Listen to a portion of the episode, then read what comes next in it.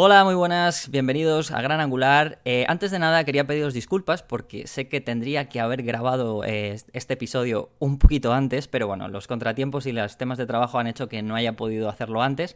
Eso sí, os prometo que el próximo episodio que vamos a hacer con Iker eh, de Fotolari sobre las novedades de cámaras no esperaremos tanto. Ni siquiera vamos a esperar dos semanas. Voy a intentar a ver si podemos hacerlo en una semanita. Ya sabéis que el podcast lo dividimos en, dos partes, eh, porque normalmente tanto David como yo, que soy Rodrigo, ya lo sabéis, eh, hacíamos dos partes en las que hablábamos más de fotografía, en este caso esta parte era la que hago yo normalmente y la otra era más de cacharreo que la solía hacer David. En este caso me toca ya hacerlo estas dos partes a mí mientras David se ordena un poco y busca ese tiempo para poder sacar y poderse de nuevo poner con nosotros. Eh, y bueno, eh, tengo, tengo hoy a una invitada muy especial. Que da la casualidad que sí, es invitada y da la casualidad que esta semana eh, es el, sobre todo al final, es el, día 8 de marzo, es el Día de la Mujer Trabajadora. Quiero que sepáis que no tiene nada que ver que haya invitado a una fotógrafa en este caso, o una invitada, eh, justamente porque sea esta semana, porque tenía ya pendiente eh, dos personas más, eh, dos chicas más, pero que por temas, bueno, pues su tiempo no han podido ser y no he podido realizar ninguna entrevista antes con ellas. Pero que sepáis que llevo más de casi dos meses detrás de una persona, ya no quiero deciros el nombre, pero que sepáis que pues es también muy, muy buena con respecto a la fotografía y conocida. Así que al final, pues bueno, eh, otra, de las personas que tenía, que tenía agendadas eh, es nuestra invitada de hoy y obviamente pues tiene que ver con este día eh, y ya que vamos a, vamos a hacer esta entrevista, pues sí que voy a preguntar alguna cosita con respecto a esto porque a mí me interesa, la verdad. Así que voy a saludar a mi invitada de hoy que es Lidia Vives. ¿Qué tal Lidia? ¿Cómo estás? Hola Rodrigo, muy bien, gracias. ¿Y tú? Muy bien, aquí estamos. Muchas gracias por aceptar la invitación de Gran Angular. Eh, como te digo, para mí es un placer porque no, no tengo el gusto de conocerte en persona, pero bueno, te sigo y nos conocemos por redes desde hace tiempo. Pero sí debo decirte una cosa, estuve a punto de conocerte en persona. Ostras, ¿en serio? Sí. Eh, te digo ahora, te digo cómo. Em, tú viniste, eh, hablaremos de esto porque tú eres embajadora de un par de marcas y sueles dar charlas, eh, bueno, talleres, workshops, etcétera. Y viniste no hace demasiado, bueno, digo hace demasiado, no sé, hace unos cuantos meses, creo que fue a finales del año pasado o a mediados, a fotografiarte, a dar una charla con Pentax, no sé si fue. Sí, correcto. Bueno, pues exacto, pues es que yo vivo al lado de fotografiarte. ¿Qué dices? Sí, lo que pasa que, bueno, por temas de... Yo en ese momento tenía... Ese día justo tenía clase en EFTI, tenía que impartir una clase y no pude, no pude acercarme. Además me llevo muy bien con, con Mario y demás, entonces me hubiera encantado ir, pero no pude. Así que, bueno, tengo, tengo pendiente conocerte en persona, que lo sepas. Bueno, ya, ya surgirá la ocasión, ya. Seguro que sí. Bueno, eh, antes de nada, lo que, lo que he dicho, ¿no? Lo que antes de entrar en materia con respecto a, tu trabajo, que me va a parecer genial que me hables un poco de tu trabajo. Eh, primero, antes de nada, sí que es verdad que ha dado la casualidad, como comentaba, que esta semana es el Día de la Mujer Trabajadora. Y yo como fotógrafo que llevo ya también bastantes años, no llevo muchísimos, pero llevo unos cuantos, eh, cuando me he encontrado, bueno, me he encontrado con muchas situaciones eh, con respecto a esto de, la mujer dentro de la fotografía. Debo decir que yo tengo muchísimas amigas y muchísimas compañeras. Eh, nunca he tenido ningún trato negativo con respecto a vosotras, eh, todo lo contrario. Pero sí que es verdad que como hombre, quizás por el tema cultural, pues probablemente en algún momento se me haya, se me haya escapado. Pero más que hablar yo de estas cosas, sí que me gustaría que tú como mujer me explicaras tu propia visión, obviamente, porque no todas las mujeres tenéis lo mismo, pero eh, más que hable yo, porque no, estaría bien, yo no, tengo esa experiencia, por muy poco machista que pueda ser yo dentro de la fotografía, creo que la, la del altavoz sois vosotras. Entonces me gustaría, en esta primera parte, que en esta primera pregunta o esta primera parte de la entrevista, que me explicaras sobre todo cómo te has sentido tú en estos años eh, como bueno, fotógrafa o como artista sobre todo fotógrafa, porque más artista a lo mejor tienes otra, otra situación, pero sobre todo como fotógrafa, ¿cómo te sientes tú dentro de este mundo más masculino, no?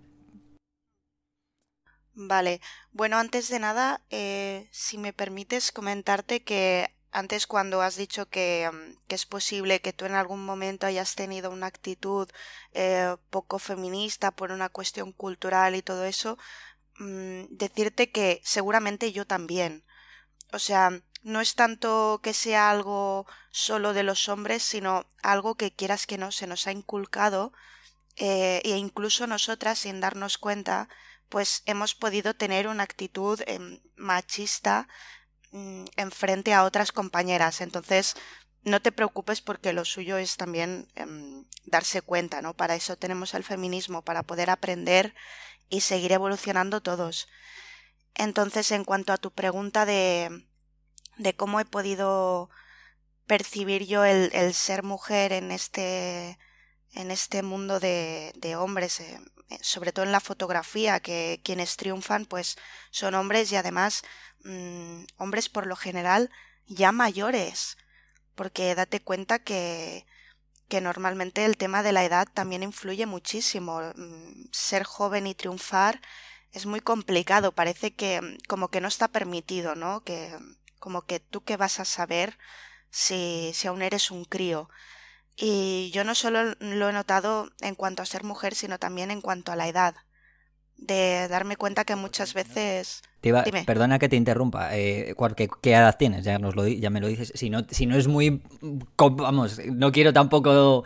Pero si no me lo puedes decir sobre. O, no, o más o menos, ¿no? Sobre todo para Por decirlo. supuesto, vamos, faltaría más. Tengo 29 años.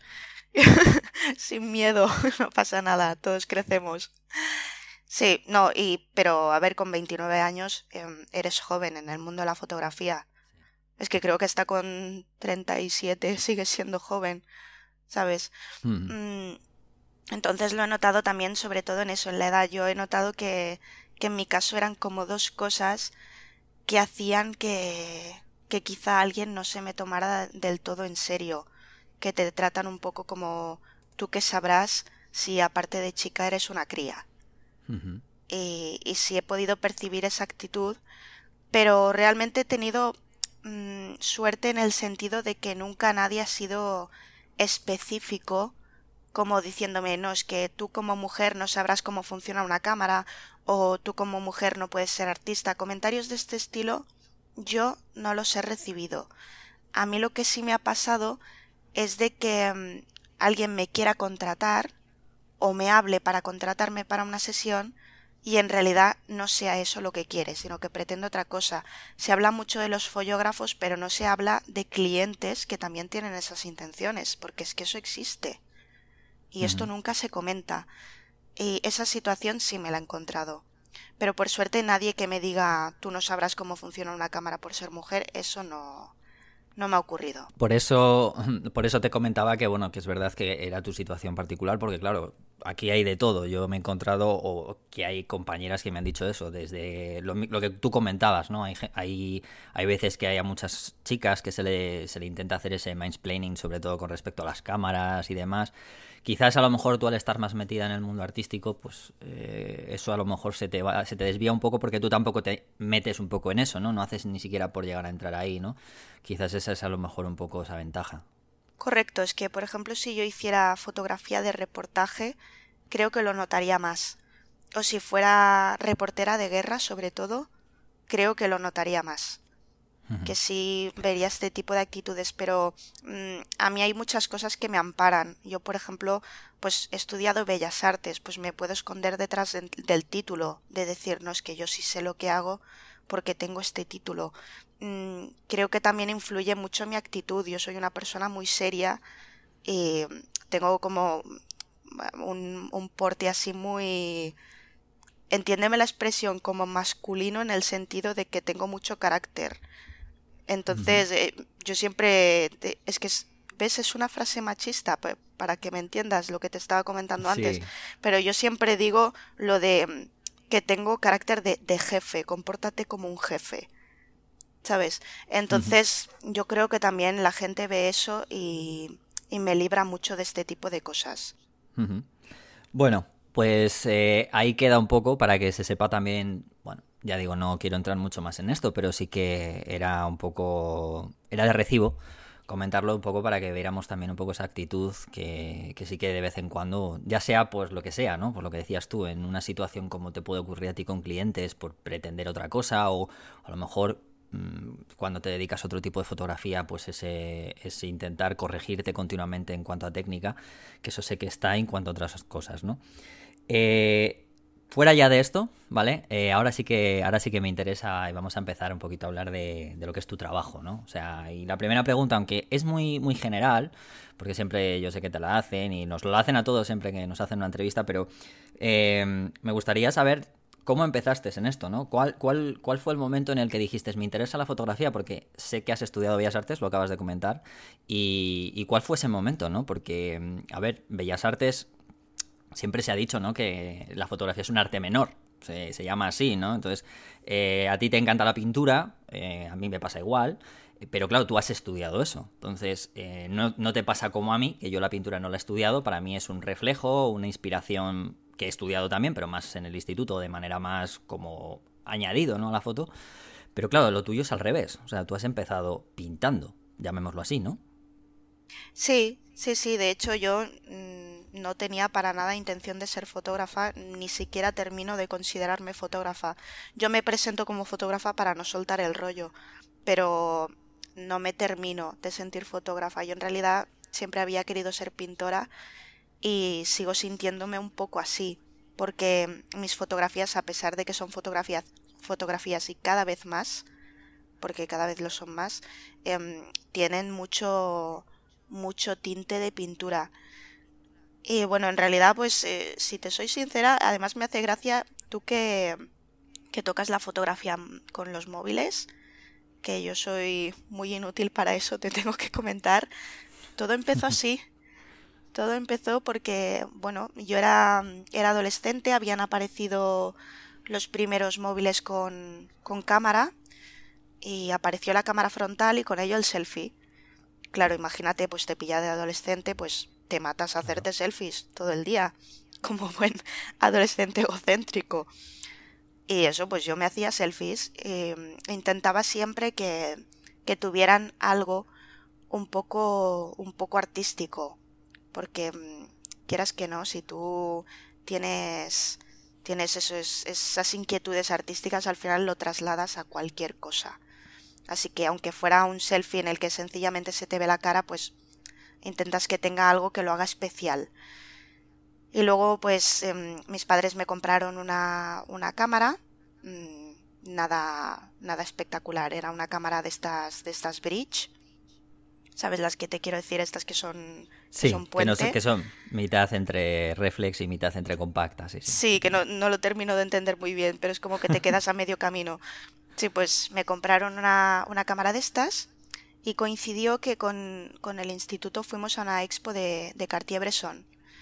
Y hasta entonces yo no había visto la fotografía como algo artístico. Para mí la fotografía era mm, casi un puente para hacer pintura, porque lo que hacía muchas veces era hacer una foto y a partir de esa foto pues reproducirlo en un cuadro, pero no consideraba la fotografía como, como una obra final.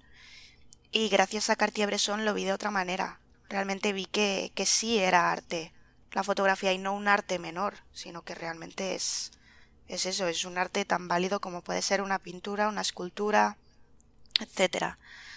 Entonces ya con la cámara empecé a hacer más autorretratos, ya no tanto selfies, porque ya no era tanto que se me viera a mí, sino expresar una cosa a través de mi cuerpo.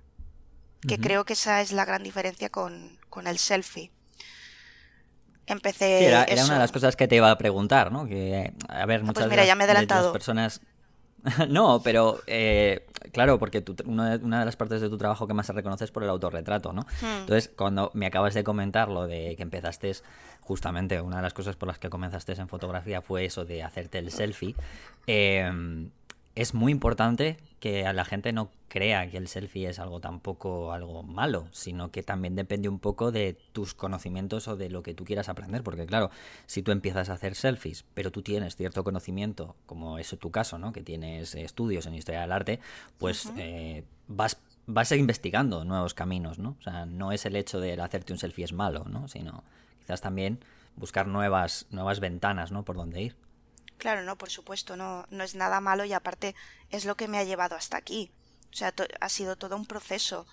Pero es lo que te digo, selfie y autorretrato no, no me parecen lo mismo, ¿eh? Sí que van más o menos por el mismo camino, pero no es lo mismo.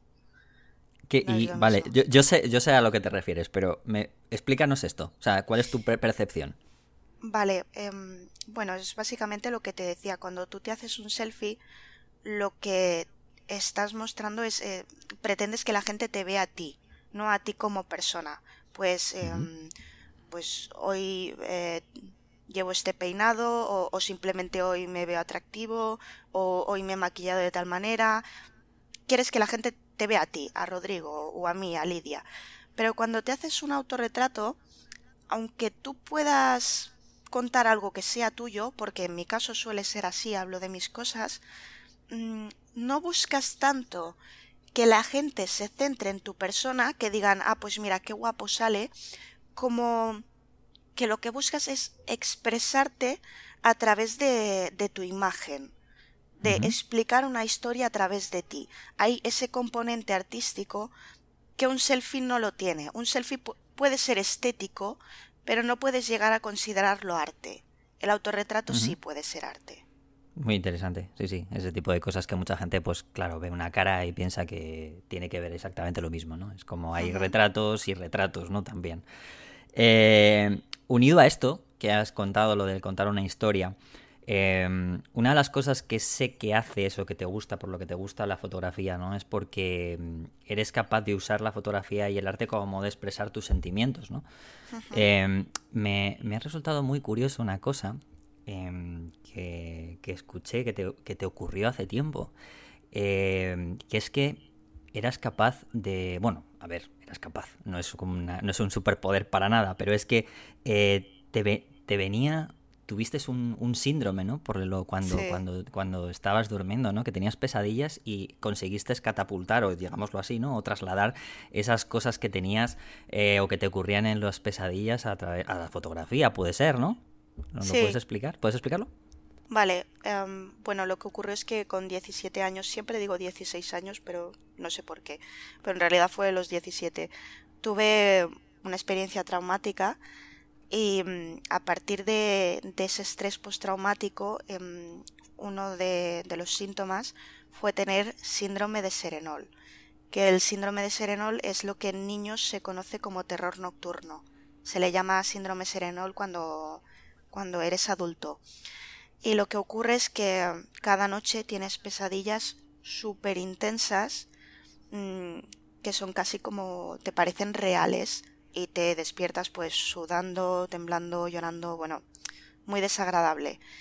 Y yo tenía muchas de estas pesadillas, pues lo que te digo, cada noche era así, no, no descansas y pues lo que te comentaba antes de que cuando tienes inquietudes artísticas intentas trasladarlo todo a ese terreno, pues lo que yo hacía era a modo de terapia, intentaba aprovechar estos sueños y mm, trasladarlos a mis autorretratos, pues mm, representarlo en fotografías un poco para para sacarlos de mi mente convertirlos en algo material, pero intentar que fuera algo estético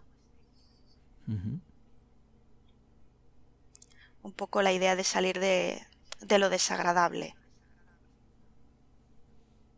Entiendo. Em, a ver, muchos no. Bueno, no hemos hablado mucho de tu trabajo en cuanto a qué se centra, pero para los que no te conozcan, eh, la mayoría de tu trabajo se centra. Bueno, gran parte de tu trabajo que se conoce, hablábamos del autorretrato, que eso es principalmente una de las, de las partes, y también, em, bueno, eres como una contadora de historias, ¿no? También a, través de tus fotos, en las cuales no tiene que ver con el autorretrato, a pesar de que también con el autorretrato, eh, digamos, cuentas también una historia, como hablábamos, ¿no?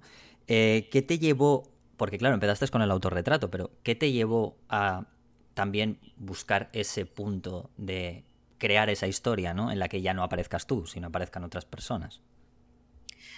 Bueno, que creo que a veces hay que ser un poco como un poco honesto con, con uno mismo y darte eh, ser un poco director de casting y darte cuenta de que igual tú no siempre vales para explicar según qué cosas. Em, muchas veces no es solo que hable de cosas que me han pasado a mí, que entonces la mejor modelo voy a ser yo porque yo sí sé cómo interpretarlo, sino que a veces igual quiero hablar de algo que, que me obsesiona o me inquieta o le he escuchado a otra persona y me parece interesante y creo que mm, otra persona con otra cara va a poder representarlo mejor que yo misma. No sé, por ejemplo, tengo una fotografía en la que en la que sale mi padre, que sale así como vestido como de como de coronel o general, no, no sé muy bien los, los rangos, ¿no? Pero así como militar. Claro, no es lo mismo que salga él que tiene X características físicas a que esa fotografía la haga yo. Entonces, mm, no siempre soy yo la indicada para representar algunas cosas. Claro, es normal. Eh, bueno, con respecto a, a esto, claro, eh, tu fotografía en general es, bueno, si lo vemos desde este punto, es bastante, bastante personal, ¿no? Pero sí que es verdad que tienes también fotografía más, eh, bueno, trabajas para, obviamente, para clientes, como bien has dicho, comercial. Eh, háblame un poquito, aunque ahora, después de esto, cuando me, hables de esto, me gustaría, voy a hablar de, de inspiración y de algunos autores, porque mm, para que la gente entienda un poco tu fotografía, eh, yo, mientras tanto, y haciendo esta parada, os animo a que veáis eh, fotografías de Lidia, ¿vale? Que os eh, tenéis todas las. O sea, vamos a ir dejando los enlaces de todo lo que hablemos en el capítulo abajo. Traen su página web porque, bueno, es una fotógrafa que hace muchísima fotografía artística, la mayoría de ello, aunque es verdad que gracias a ese tipo de fotografía también muchas veces las puede, lo puede llevar al terreno comercial. Entonces, hablando de ese tema comercial, Em, una de las cosas que, te quería preguntar es cómo eres capaz de, em, bueno, de dividir, ¿no? De cuando alguien te pide un trabajo comercial, eh, se aleja mucho de lo que es tu trabajo personal, eh, a veces haces cosas comerciales que no tienen nada que ver o tienen todo que ver, o ¿cómo es esto? Pues mira, por ejemplo, cuando hago un trabajo comercial, a no ser que me lo pidan, procuro que, que no sea un autorretrato, Mm, precisamente porque es eso, ya, ya no habla de mí y no quiero que hable de mí, quiero que el cliente se sienta cómodo con lo que recibe y entienda que es algo 100% suyo. Em, por ejemplo, yo también tengo mucho la costumbre de, de esconder secretos en mis fotografías, pues cuando es un trabajo para otra persona no lo hago. Em, es que mm, sigue teniendo mi estilo porque quieras que no, pues mm, eso no se pierde y tampoco lo quiero perder. Sigue teniendo mis colores, sigue teniendo el, pues el tipo de plano que, que a mí me guste hacer, sigue teniendo mi, teniendo mi visión, pero mm, siempre intento que, que eso, que el, que el cliente lo sienta como suyo, porque es que si, si mm, al final termino pues escondiendo mis frases, saliendo yo, se vuelve a centrar en mí. Y, mm, claro al hacer un trabajo comercial prefiero que no sea así. Bueno, además es tu imagen también, por tanto, quizás ahí puedes. Ya, ya no entrando en eso, que es lo que hablabas tú, ya aparte del tema narrativo y demás, también es un poco que, claro, a ver, es tu imagen. Salir ahí tú, en, a lo mejor en algún trabajo comercial, pues puede ser como un poco. No sé, quiero decir, ¿no? ¿no? no, me da igual. Si, si el cliente así lo quisiera, para mí no es problema, pero una cosa es que yo haga autorretratos en mi trabajo personal y la otra es que yo me crea modelo y lo haga en un trabajo comercial, porque yo no soy modelo. Entonces, en un trabajo comercial prefiero contratar a alguien que sí se dedica a esto y que va a saber hacerlo incluso mejor que yo, porque es que ya no estamos hablando de, de lo que te comentaba, de mm, em, representar mis experiencias y todo esto, que esto sí lo haré mejor yo, pero en un trabajo comercial pues lo hará mejor alguien que sea un profesional, que sea pues alguien que se dedique al modelaje. Claro. Em, eh, viendo tu trabajo, una de las cosas que, que siempre, bueno, es, es, inevitable siempre que ves a una, a una chica o chico o fotógrafo o fotógrafa hacerse autorretratos, es inevitable eh, y más en creándote estas situaciones, mundos, etcétera, eh, compararlo con Cindy Sherman. Es, obvio, ¿no? Pero, pero yo sé que tú no, no sueles hablar de Cindy Sherman. ¿no? O sea, hablas porque, quiero decir, no es como una de tu inspiración, ¿no? Como realmente, ¿no? Creo que realmente tu inspiración se centra más en otros fotógrafos, sobre todo por temas de color, ¿no? Como puedan ser Guy Bourdain o Aldrich o gente así, ¿no? Eh, pero en tema de, de autorretrato, no, no sé si Cindy Sherman, eh, vamos, por lo menos nunca te he oído demasiado hablar sobre ella. No, de hecho, em, claro, es que yo cuando empecé con el autorretrato, como no, no tenía mucha referencia fotográfica, ni siquiera sabía quién era Cindy Sherman. Yo es que empecé a sí, me ha resultado me ha, resultado curioso, perdona, antes cuando me has dicho lo de que descubriste cosas a través de Cartier-Bresson, que claro, sí, que, no tiene nada que ver conmigo. Sí, por eso, por eso. sí, sí, sí, sí, sí, es muy curioso. No, pero es eso, yo empecé a hacerme autorretratos con 16 años y no sabía quién era Cindy Sherman. De hecho, es más, em, incluso dedicándome o teniendo interés por la pintura, ni siquiera pensaba en Frida Kahlo a la hora de hacer autorretratos. Sí, no, porque Frida Kahlo mm, tampoco es una pintora que a mí me, me apasione. Mm, no, no sé, no, no la sigo, me interesan otros.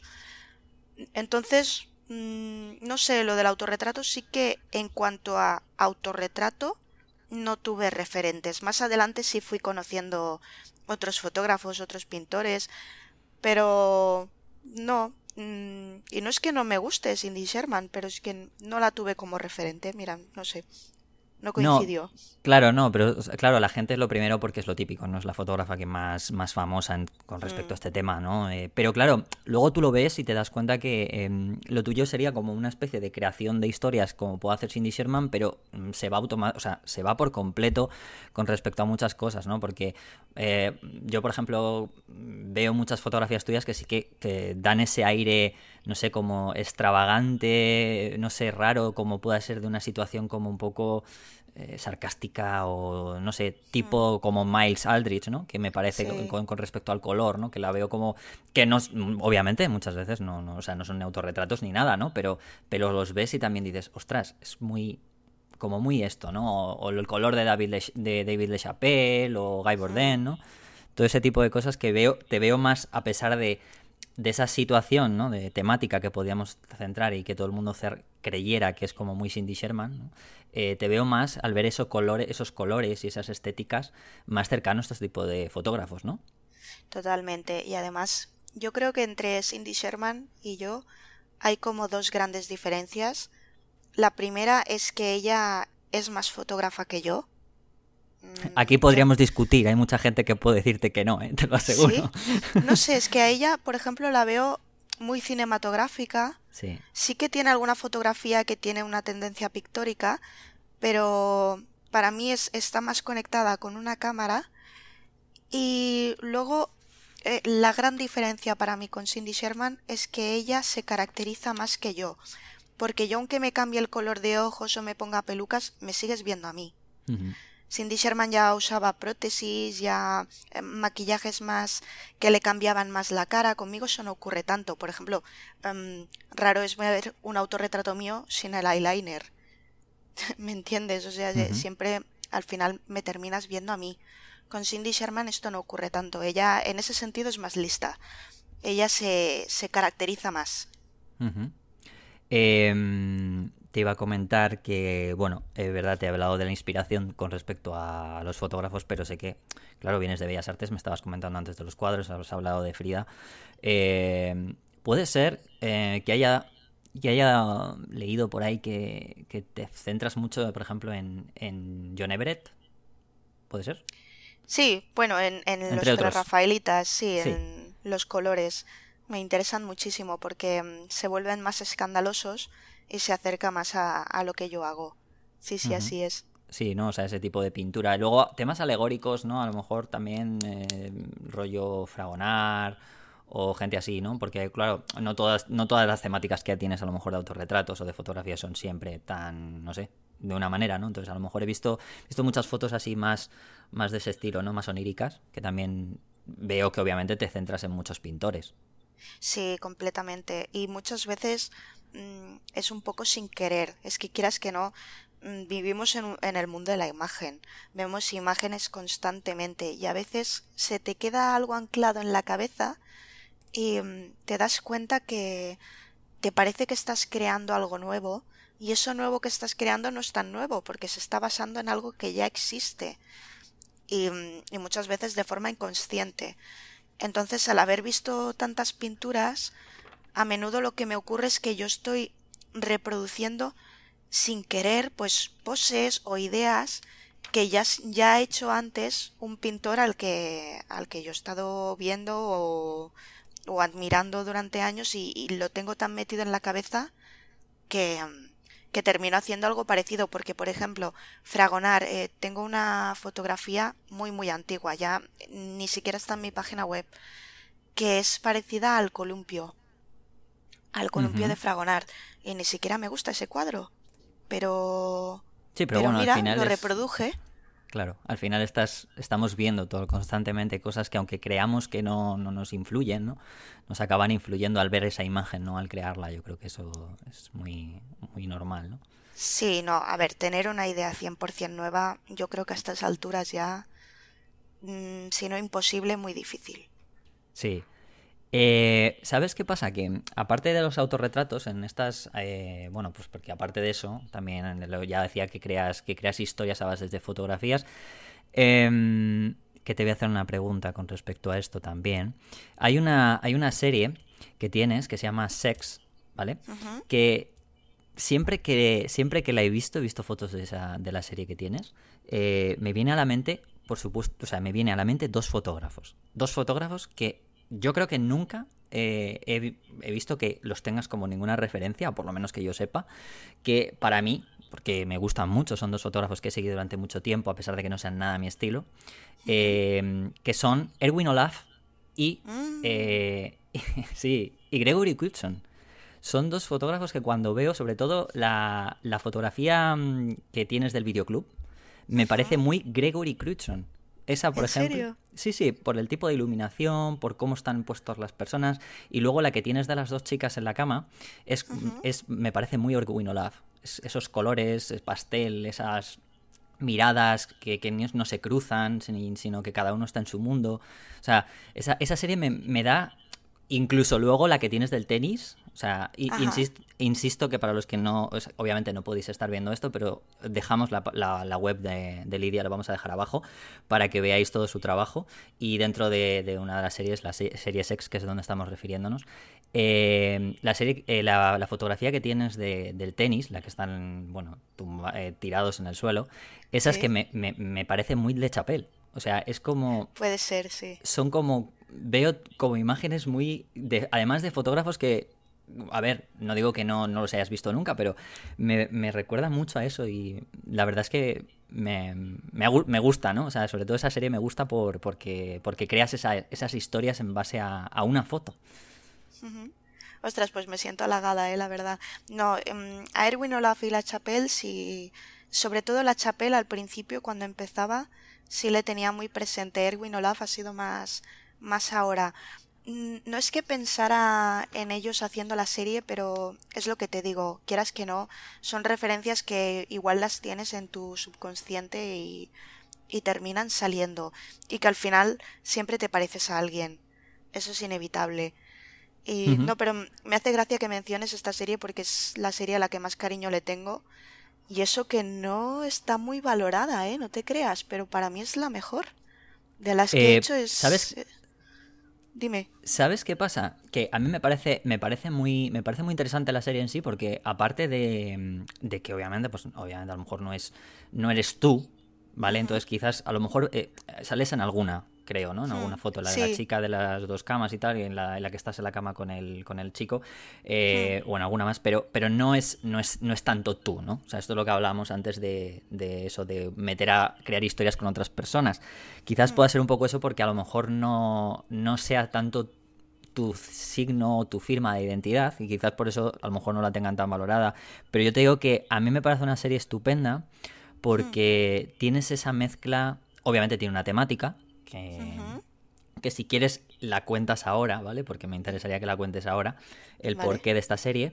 Pero lo que hablaba en cuanto a ya cómo es un poco estéticamente, ¿no? Tiene. No tiene una. No tiene una, una línea estética que puedas decir, todas, todas las fotos tienen una, línea o sea, general en la que tengas los mismos colores, misma luz, etcétera. Pero sin embargo, eh, el hecho de que cuando conoces a todos estos pintores, sabes de qué va la fotografía, o sea, la, la serie, eh, hace hace ver que te has currado las imágenes y has querido llevar ese mensaje, ¿no? Entonces a mí me gusta mucho porque soy muy fan de este tipo de fotógrafos que, que por cierto, se me ha olvidado también decirlo, aunque no es esa estética, pero alguna foto eh, también me, me, sobre todo el cómo están puestas las personas, también me recuerda a Jeff Wall, ¿sabes? O sea, a Jeff Wall.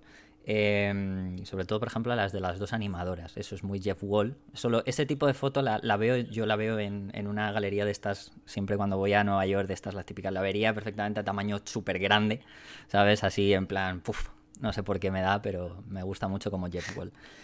Eh, entonces, eh, a mí me gusta mucho a pesar de que no sea, como dices tú, aunque no, no sea de las más valoradas por eso, porque mm, aunque no tenga esa, esa, digamos, esa estética general, en que todas tengan el mismo color o la misma luz, sí que tienen una intrahistoria cada una, ¿no? Y además dentro de intrahistoria todas tienen una historia general, que es la que vas a explicar tú, que es la temática.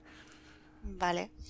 Bueno, pues en realidad esta serie empezó porque em, estoy en una galería de Barcelona que se llama Fifty Dots y y vamos a participar en, una feria de arte que se celebra en el, en el Louvre de París que se llama Photofiber. Y yo iba a ser una de las personas que expusieran allí. Y tenía que hacer una serie nueva especial para, para esta feria. No sabía muy bien qué hacer y un amigo me dijo, haz algo sexual que el sexo vende. Y pensé, es verdad, el sexo vende, pero también te lo censuran.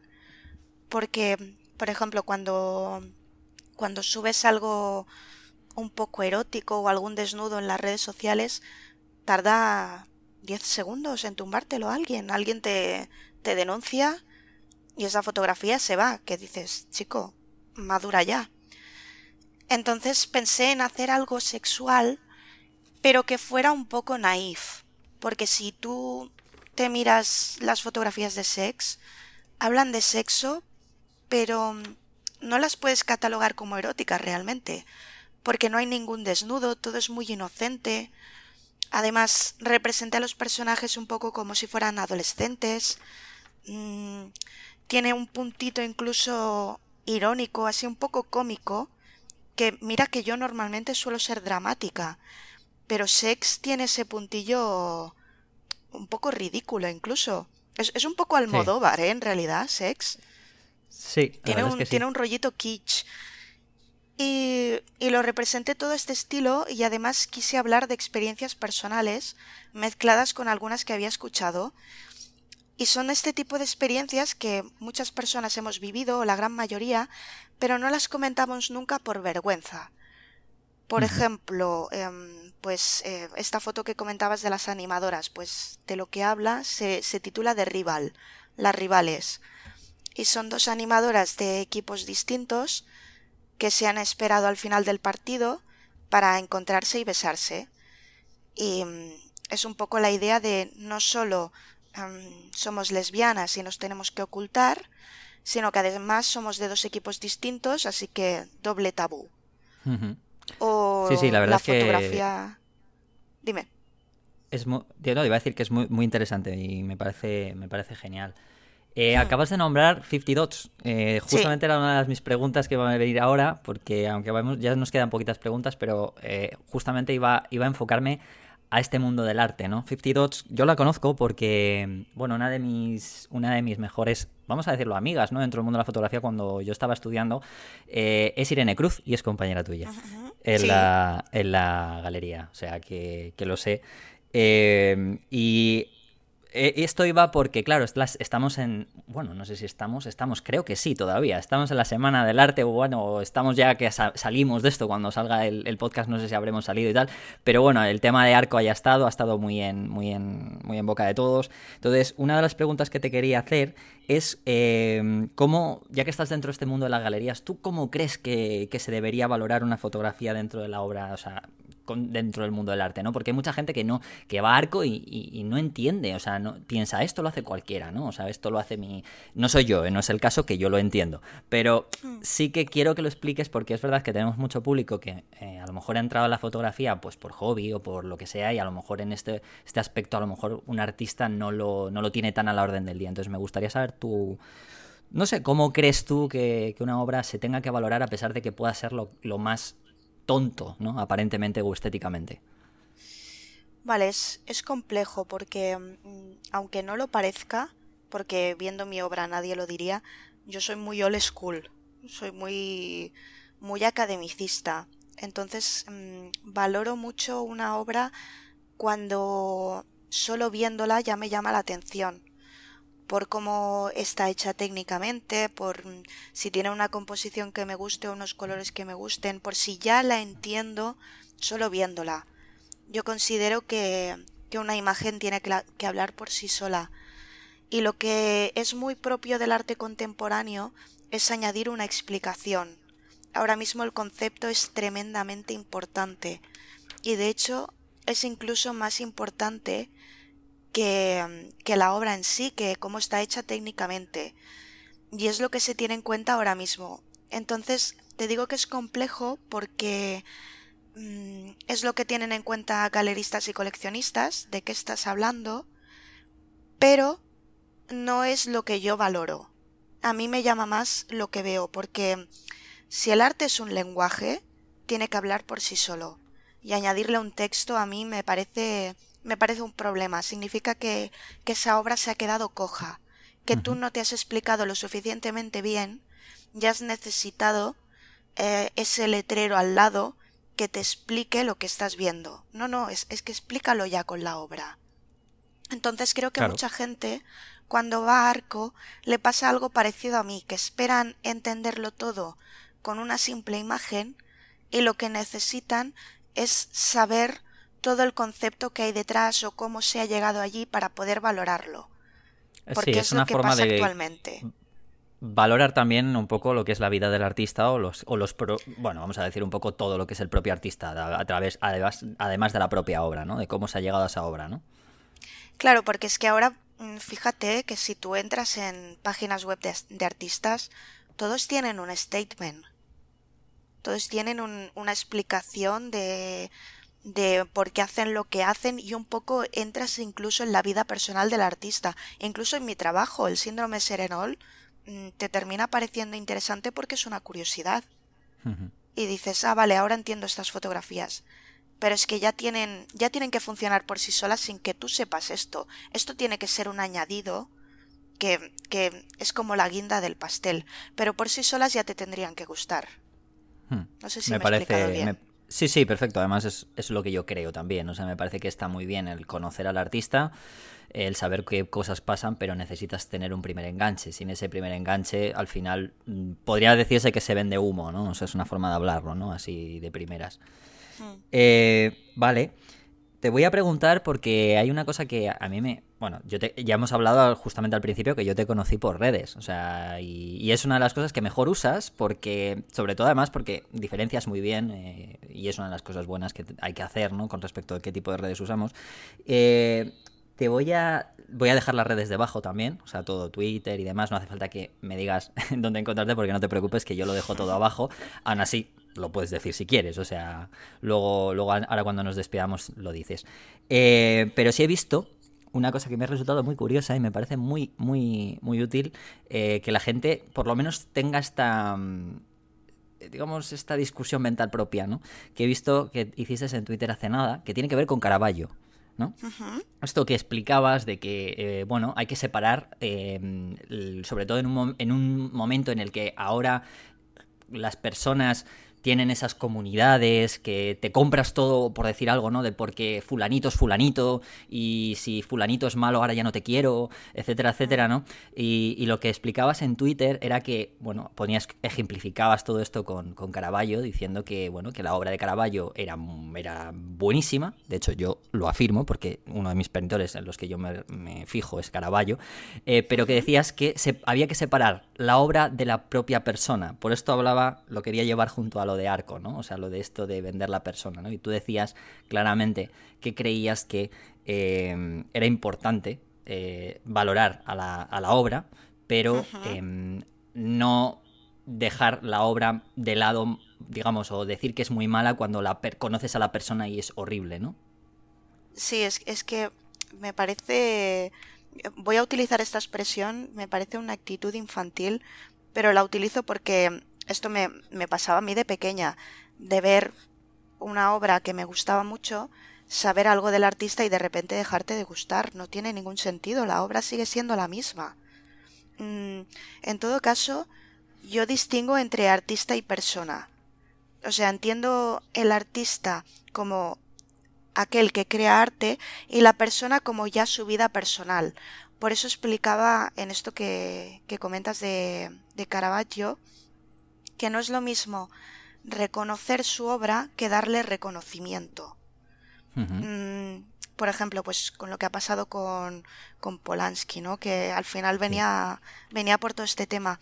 No es lo mismo admirar su obra que reconocerle eh, darle este reconocimiento, darle un premio a alguien que ha hecho tanto daño mmm, cuando las víctimas siguen vivas, cuando es algo que, que es reciente y que puede, puede resultar doloroso, mmm, creo que son cosas distintas, ¿no? Una cosa es valorar la obra y la otra es hacer que, que esta persona eh, se sienta se sienta como empoderada, por decirlo de alguna manera.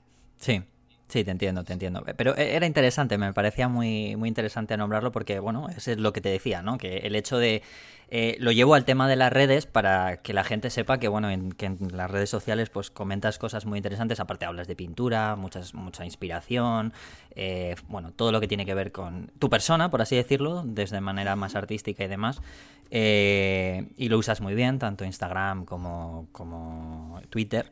Entonces, bueno, pues eh, que lo sepan porque pueden encontrar cosas como estas. Son anécdotas, también he visto, bueno, me acuerdo de los, los hilos que haces también, muy, muy chulos, de muchas veces de historia del arte y cosas así, que se los recomiendo a la gente, los haces mucho en Twitter. Bueno, no sé si últimamente haces muchos, pero antes hacías bastante. Últimamente no tanto. No tanto, pero... Sí, sí. No tengo tiempo, me quita mucho tiempo. Nos quita mucho tiempo, lo sé, lo sé. Pero bueno, que sé que haces cosas muy interesantes y por eso se lo, se lo comento a la gente. No, y por último, la última pregunta que te voy a hacer eh, tiene que ver con, aunque no hemos hablado ya, digo que no hemos hablado casi de cacharreo ni nada, porque no me parecía interesante esta conversación hablando de, de nada de eso. Pero más que nada porque tienes muchísimas otras cosas que, que mostrar y exponer, como hemos visto, muy interesantes además, eh, y no solo centrándonos en cámaras. Pero bueno, la última, claro, eres embajadora de Sigma, Pentax y Profoto. Entonces, bueno, pues eh, sí que voy a hacerte una pregunta un poco fotográfica, así más técnica, no técnica, pero un poco más de cacharreo, porque claro, a ver, haces fotos, con algo lo harás, ¿no? Digo yo, ¿no? Sí. Entonces... Entonces te voy a preguntar, eh, nada, qué equipo usas y si ahora que usas has descubierto el flash de una manera más, bueno, más asidua, ¿no? Si sigues saliendo a la calle con la luz natural. Esas dos cositas. Vale.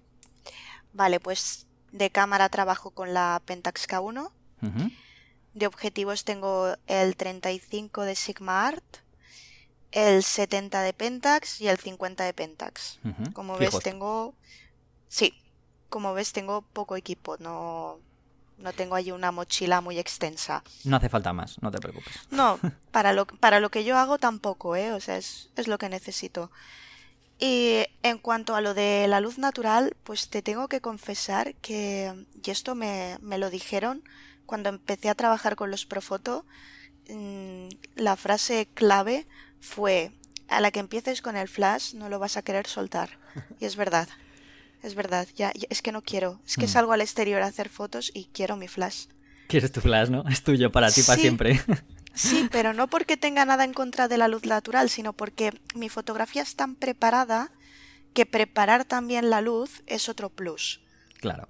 Entonces, no, es parte de la narrativa, que... o sea, es parte de tu narrativa, Correcto. es normal. Mm. Sí, lo quiero controlar todo. Uh -huh. mm.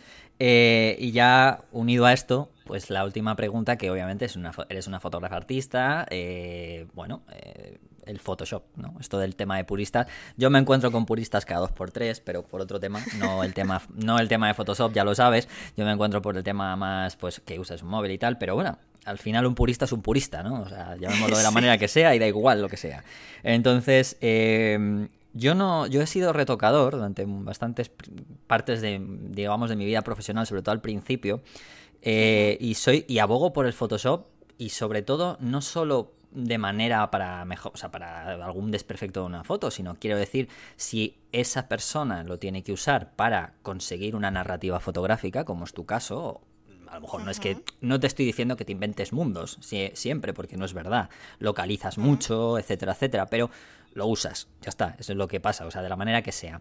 Em, ¿Tú qué crees con respecto a esto? O sea, obviamente tú eres, tú eres un artista, o sea, a ti te da exactamente igual, pero ¿tú crees que, no tendría que haber debate? O sea, ¿crees que esto no, tiene nada que ver? Photoshop es parte. que sí, para mí es una herramienta más. Es, que si te digo la verdad, este debate siempre me ha dado igual. O sea, nunca, nunca he hecho caso. Tampoco se han metido mucho conmigo, ¿eh? No te creas. Sí que he escuchado eso de lo que haces no es fotografía. Me es indiferente. Pero mm, también es verdad que la gente se cree que yo retoco mucho y no es verdad, ¿eh? De hecho, cuanto más sé, menos retoco. Lo que pasa es que extremo. Pero yo extremo sobre todo con el color. Porque es lo que decías tú, fotomontaje, tampoco hago tanto. Cada día menos, ya el fotomontaje ya no me interesa. Tengo alguna cosilla, pero cada día menos. Sí, no, se te ve, se te ve, se ve las, digamos, en las fotos, por ejemplo, la de Sex, se ve perfectamente que todos los decorados, o sea, todo lo que tienes es, exacto, exacto. Entonces, no sé, me parece, me parece una discusión muy tonta, porque es que también em, todos, o sea, la vida va evolucionando, la tecnología evoluciona y el arte también. Porque al final es eso, pues va, va según los tiempos. Y es lógico que actualmente pues los fotógrafos utilicen Photoshop al igual que pues en su momento pues se fue avanzando con la pintura se fue avanzando con la escultura aparecen nuevos materiales. Mm, no entiendo muy bien el debate a mí no sé me parece una tontería Sí, verdad. A mí también me lo parece, además mm, me gusta. Mm, no quería entrar de lleno, simplemente con esta explicación tuya me servía, porque justamente una persona que viene de estudiar bellas artes, que, vas a ver, o sea, es lo más, lo más purista que puede existir, claro, una persona que habla de la pintura, de la escultura, como decías tú, es que esto es como muy en plan, además, en bellas artes que se estudia muchísimo los clásicos, sobre todo para empezar a entender proporciones y todo esto, ¿no? Entonces, qué mejor que esto, ¿no? Y ya la última, antes de despedirnos, es que he oído que a ti te gusta mucho, y claro, eh, vienes del arte, obviamente, y de la pintura, la obra única, ¿no? Entonces, eh, claro, a mí Sex es una de las cosas por las que te entiendo, entiendo lo de la obra única, lo veo, que es lo que hablábamos antes, y digo, son fotos que funcionan perfectamente por separado, pero en conjunto tienen, mm, tienen también una historia, ¿no? O sea, tienen una historia por separado, pero también en conjunto. Pero hay una cosa en esta obra, o sea, en esta, en esta serie no hay tanta discusión, pero cuando te haces un autorretrato, eh, tú eres de las que dice, no, como ya me estoy haciendo un autorretrato, mm, yo siempre cojo una foto de cada sesión. Claro, en un autorretrato, cuando tienes, te haces una serie, como por ejemplo, creo que, no sé si es la, serie, por ejemplo, que tienes de, mm, puede ser la de Pop, creo que es la de Pop. En la de Pop, que sales tú con unas orejitas de conejo, unas orejitas de mini, etcétera, etcétera. Claro, eh, ¿Son sesiones distintas o, pero, o podrían pasar perfectamente por una misma sesión, por lo menos dos de ellas que tienes las mismas orejitas? ¿Eso cómo, cómo lo llevas, no? O sea, porque aparte de eso, siempre he pensado, ostras, si a él le gusta a ella la obra única, ¿podrías probar también con el analógico alguna vez? Uy. a ver. vale, son dos preguntas distintas. ¿eh? Sí, sí, sí. Mm, para empezar, lo de que en Pop haya dos fotos en las que salgo con las orejas de, Mickey Mouse es por el hecho de que quise repetir esa fotografía y ya al final conservé las dos. Que es algo que creo que no he vuelto a hacer nunca más, de repetir una fotografía, porque mm, el hecho también de que yo haga obras únicas es porque soy una persona que se cansa muy fácilmente. Y por eso no me gusta tener muchas fotografías de la misma sesión. Tengo alguna de alguna sesión que he hecho, que son, pues eso, fotografías de, de sesión, pero es muy raro. Por lo general soy partidaria de la obra única, también vuelve a ser otra cosa que tiene relación con la pintura. Por eso te digo que es que muchas cosas de la, de la fotografía no, no las cumplo. Y luego lo de lo del analógico, pues mira, ¿te puedes creer que yo en Bellas Artes empezábamos con analógico y soy horrorosamente mala? Pero horrorosamente mala, pero te voy a decir por qué. Porque tengo paciencia cero y cuando tocaba revelar las fotografías yo pensaba, los tiempos son relativos. Y claro, pues igual había que estar tantos minutos, pues yo me estaba tantos menos porque tenía mucha urgencia ya por ver la fotografía y pues me quedaban veladas o me quedaban sepia o... o sea, no había, no había por dónde cogerlo y la, la fotografía analógica, la verdad, no es mi fuerte. Me sabe muy mal porque tiene un encanto que no tiene la digital y que por más que lo intentes no se consigue con la digital pero no, no se me dan nada bien. No te, no te, cuesta, bueno, es normal, ¿eh? Yo al fin, yo empecé con ello y bueno, yo lo he dejado, pero sobre todo porque es que al final es un poco, lleva mucho tiempo, me pasa lo mismo que a ti, etcétera, y, bueno, pero bueno, oye, nunca se sabe, ¿no? Eh, la fotografía nos vamos a morir aprendiendo y oye, mm. veremos a ver qué ocurre, ¿no? En un futuro, nunca se sabe. Bueno, pues Lidia, que ha sido un placer. Voy a, voy a recordar mm, algunas cositas aparte de que lo vas a decir tú ahora también, pero un par de cositas que, quería decir sobre, sobre, tu obra. Y es que tienes también un libro de obra que se llama Ópera Prima, ¿vale? Por si la gente quiere, quiere encontrarlo. Eh, que entre en tu página web. No sé si ahora mismo está a tope de venta o no lo puede encontrar a través de tu web, pero sé que hay otras formas de encontrarlo, ¿vale? El libro de ópera prima, que se lo aconsejo ¿vale? Aconsejo que, pilléis ese libro porque está muy, muy bien. Además, son muchas de sus obras, de, tus obras me refiero. ¿Y dónde podemos encontrarte? Cuéntanos, aunque voy a dejar todos los enlaces debajo, pero cuéntanos. Bueno, pues sobre todo donde más me muevo es eh, de redes sociales Instagram y Twitter, aunque mm, quizá más Instagram, Twitter son más, reflexiones sueltas, pero mucho retweet. Yo hago mucho, mucho, retweet. Y mm, eh, sobre todo mi página web, que es lo que tengo más cuidado y es donde me gusta más que entre la gente, en mi página web. Vale, Ahí, ahí, además tienes todas las, todas las redes, o sea que pueden, ah, pueden ir a, encontrarte en todas las redes a través de tu página web, que si no me confundo es lidiavives.com. Así es. Eso es. Ya digo que dejo, dejo todo, vamos a dejar todos los enlaces ahí. Y nada, ha sido, ha sido un placer, Lidia. Eh, Súper interesante. No quería hacer la típica, no sé, me apetecía hacer en vez de estar hablando todo el rato de tus fotos o yo que sé, de sé que me he dejado cosas tipo eh, que tienes la abejita oculta o cosas así, pero como sé que lo has oh, dicho en todos los sitios, he dicho, no, me voy a ir, me voy a ir a un tipo de entrevista un poco más distinto eh, y para que además hable de otras cosas, ¿vale? Y, bueno, espero que por lo menos en parte lo haya conseguido. Eh, lo dicho, ha sido un placer. Recordad que tienes una exposición eh, que comienza el día 6 de marzo en Lleida, ¿vale? En Spy de, eh, lo diré, Spy Caballars, ¿no? En Lleida. Caballés. Caballés, eso es. Con otras, con otras seis chicas más o mujeres, que es una colectiva. y nada, lo dicho, ha sido un placer, Lidia. Gracias, igualmente, me ha encantado. Nada. Y tras esta sensacional entrevista, como habéis podido escuchar con Lidia Vives, que para mí la verdad es que me ha parecido una tremenda caja de sorpresas y todo lo que queda por descubrir, la verdad, eh, de ella, vamos a la siguiente y la última parte del podcast, eh, que es la de la recomendación de libros y exposiciones. Hablando de caja, el primero de los libros que os voy a recomendar es La Caja Roja, de Antoni Campaña. Os voy a poner un poco en antecedentes de qué va este libro, porque este libro para mí es prácticamente, y fue, fue, a pesar de que lo voy a recomendar ahora, eh, aquí en Gran Angular, ya fue mi descubrimiento eh, antes de, acabar el año, porque ahora mismo eh, recomiendo su edición en castellano, pero este libro ha tenido una edición en catalán eh, que salió a finales de año, del año pasado. Em, pero bueno, lo vamos a recomendar ahora porque ahora sí, bueno, ya no todo el mundo hablamos catalán, entonces, eh, además de hecho, la propia editorial me aconsejó que siendo este un podcast en castellano, que mejor que lo recomendara en el momento en el que eh, estuviera la versión en castellano.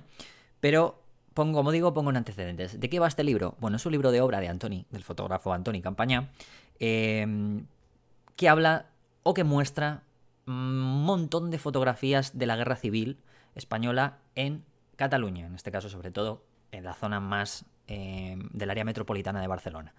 Antoni Campaña es un fotógrafo, bueno, fue un fotógrafo más bien, que se le recordará no por este tipo de obra, sino sobre todo por ser un fotógrafo que se le relaciona más con la fotografía mm, de, deporte, vamos. Era un fotógrafo que sobre todo hacía más fotografía deportiva eh, o teatral y no era, mm, bueno, pues nada asiduo a este tipo de fotografías. No se conocía, de hecho, prácticamente nada. Eh, solamente creo que expuso como dos, tres fotografías en una exposición que se hizo suya allá por el año 89, antes de morir. Y, y solo salieron dos exposiciones, dos, perdón, dos fotografías de, esta, de la guerra civil.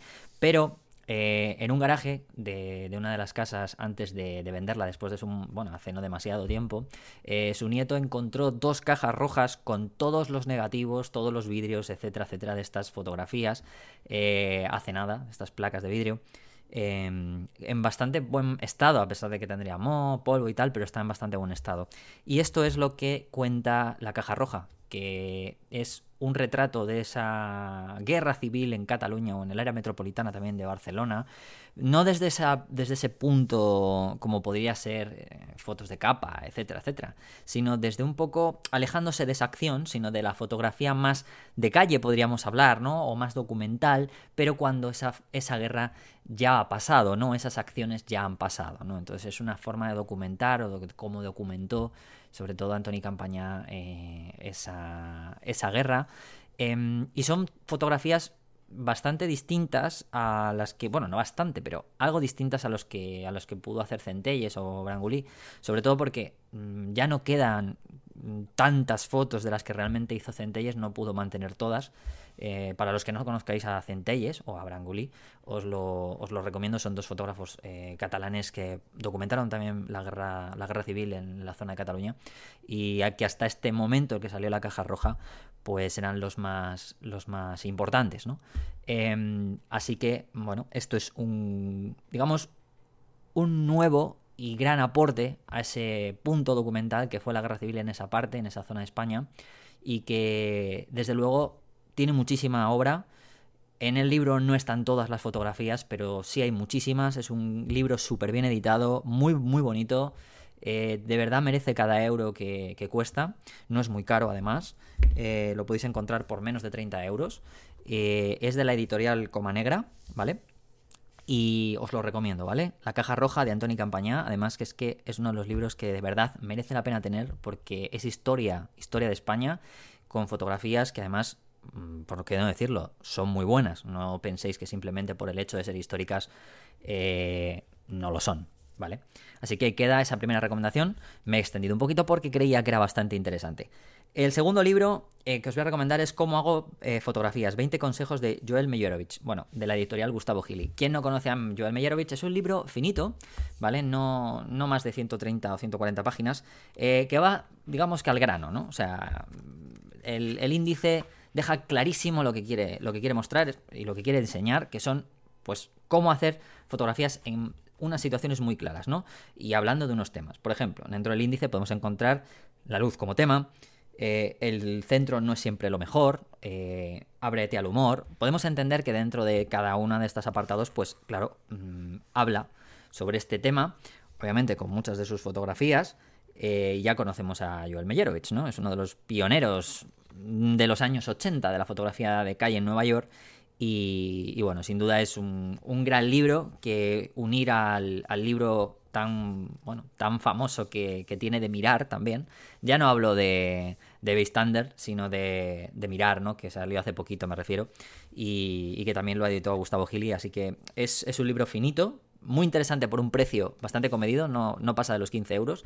Y a mí me parece muy interesante para todos aquellos los que os gusta la fotografía documental y la fotografía de calle, ¿vale? Porque todo lo que habla Joel es, es claro, conciso, valgrano y es obviamente casi siempre suele ser muy acertado. Así que... Además, os voy a dejar con una de las frases que tiene el libro en la parte trasera que dice, si tienes una cámara en la mano, cuentas con la licencia para mirar. O sea que imaginaros este tipo de cosas. Un, un buen libro, como digo. Y el último es un libro de obra también. Em, desgraciadamente, mm, bueno, yo ya lo tenía, pero, pero he querido recuperarlo, mm, sobre todo porque, eh, bueno, es una desgracia. Hace poco fue noticia, hace cosa de un mes, que sabéis que eh, para los que os guste el mundo del deporte fue la muerte de, Kobe Bryant. Y justo al poco de retirarse, Kobe Bryant sacó un libro eh, junto con, bueno, obviamente con la gente que, escribió. Él escribió, pero también escribió a más personas. Em, y además, bueno, se llama Mentalidad Mamba, ¿no? Los secretos de mi éxito. Este libro, una de las cosas interesantes que tiene, ya no es solamente por el texto que tenga, que bueno, puede gustar, puede gustar menos, em, pero las fotografías son increíbles para los que os gusta la fotografía de deportes, porque son fotografías de Andrew Bernstein, que es uno de los fotógrafos de la NBA eh, más importantes, eh, bueno, de los últimos años. Mm, y Andrew Bernstein podríamos decir que ha sido el fotógrafo que ha seguido a los Lakers, también a Kobe Bryant, sobre todo más en concreto, pero a los Lakers eh, durante los últimos años o durante los años de la carrera de Kobe Bryant, un poquito incluso antes, y es uno de los fotógrafos más, mm, bueno, más reconocidos dentro del panorama de deporte y, del baloncesto en el mundo estadounidense y tiene un montón de fotografías que recorren la vida de Kobe Bryant, eh, muy, muy buenas, de verdad lo digo, son fotografías muy, muy buenas, además gracias a conocerse personalmente, tenía las la posibilidad de acercarse más a él, eh, sabía muchas cosas sobre él, eh, la pista le conocía muy bien, entonces era muy, bueno, captando esas situaciones, esos movimientos, y bueno, no solo eso, sino también acercarse al deportista más allá de la propia, de la propia acción del deporte. ¿no? Este libro em, os lo recomiendo si os gusta el mundo del deporte, si os gusta el mundo del baloncesto, porque aparte de lo que bueno, pueda llevar dentro, que eso ya, eh, bueno, cada uno que lo vea, pero no es muy caro, no, no, supera los 30 euros. Es verdad que por culpa de esto, yo lo estuve mirando hace poco y estaba sin existencias, creo que ahora vuelve a ver, aunque bueno, ya sabéis que esto al final es un poco moda, pero de verdad os lo digo, que las fotografías, si os gusta la fotografía de deportes, merece mucho la pena, es un libro además de tapa dura, grande, eh, y por el precio que tiene, eh, merece mucho la pena. Bueno, y hasta aquí esta recomendación de libros. Pero no acaba aquí, porque sabéis que siempre hacemos eh, recomendación de exposiciones. En este momento me voy a ir a Barcelona. Es verdad que he estado en Barcelona con el, con el libro de La Caja Roja.